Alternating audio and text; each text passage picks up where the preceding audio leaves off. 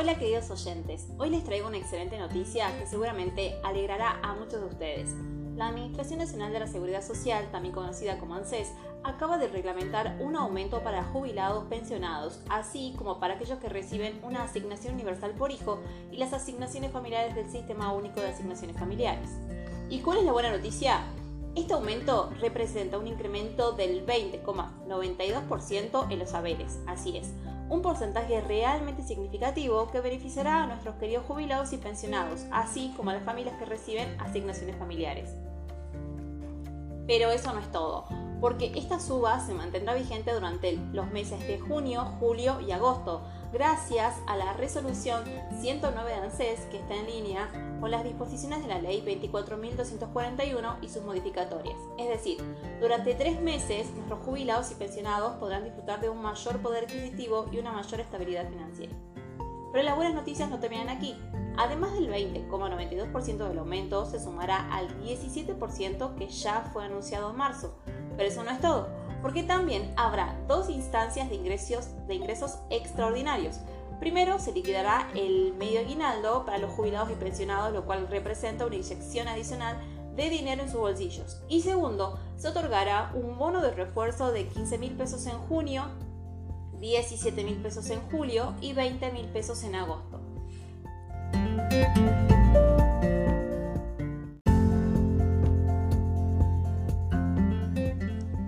¿Listos para escuchar las novedades que entró el gobierno?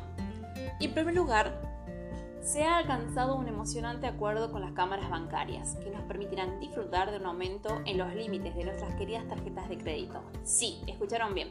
Podremos expandir nuestros horizontes de compras y disfrutar de ese merecido capricho. Según la fuente de Palacio de Hacienda, más de 20 millones de argentinos se verán beneficiados con este esquema de fortalecimiento crediticio. ¿Qué significa esto en términos prácticos? Permítame ilustrarlo. Si tenías 10 mil pesos de crédito en tu tarjeta, ahora podrás disponer de 13 mil pesos, un 30% más. Este acuerdo fue alcanzado con la Asociación de Bancos Argentinos, quienes se han sumado a esta iniciativa en busca de impulsar nuestra economía y mejorar nuestras vidas. Pero eso no es todo. El gobierno también tiene en mente modificaciones al marco normativo para que nuestros ahorros se canalicen de manera eficiente hacia el crédito sin generar distorsiones innecesarias. Ahora permíteme desglosar los aumentos. En primer lugar, los márgenes de compras de cuotas de tarjeta de crédito aumentarán un 30%, más flexibilidad para financiar nuestras adquisiciones y darnos gustitos sin remordimientos. En segundo lugar, las compras en un solo pago con tarjetas de crédito también disfrutarán de un aumento del 25% de los márgenes. En tercer lugar, nuestras queridas MIPYME también se verán beneficiadas ya que los adelantos en cuentas corriente aumentan un 25% una excelente noticia para impulsar el crecimiento y desarrollo de estos emprendimientos tan valiosos. Y por último, ¿quieren aún más flexibilidad? Bueno, adivinen qué. Quienes paguen con tarjeta de crédito tendrán la posibilidad de financiar los consumos con límites más generosos tanto en cuotas como en efectivo.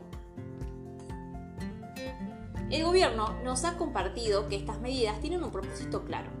Mantener nuestro consumo, impulsar la inversión y mitigar los efectos negativos de la sequía en nuestra economía.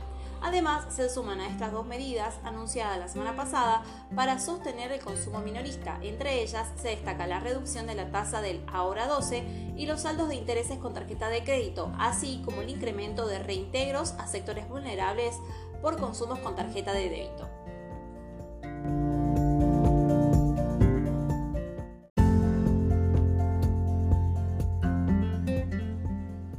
La UIF modificado los umbrales para registrarse como sujeto obligado, basándose en el salario mínimo vital y móvil.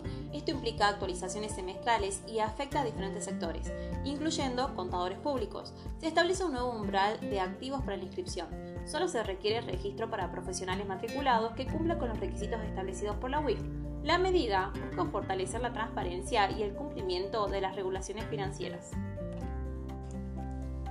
Sigamos informándonos y construyendo un entorno financiero seguro y confiable.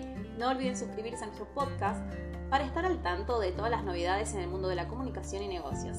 Hasta la próxima.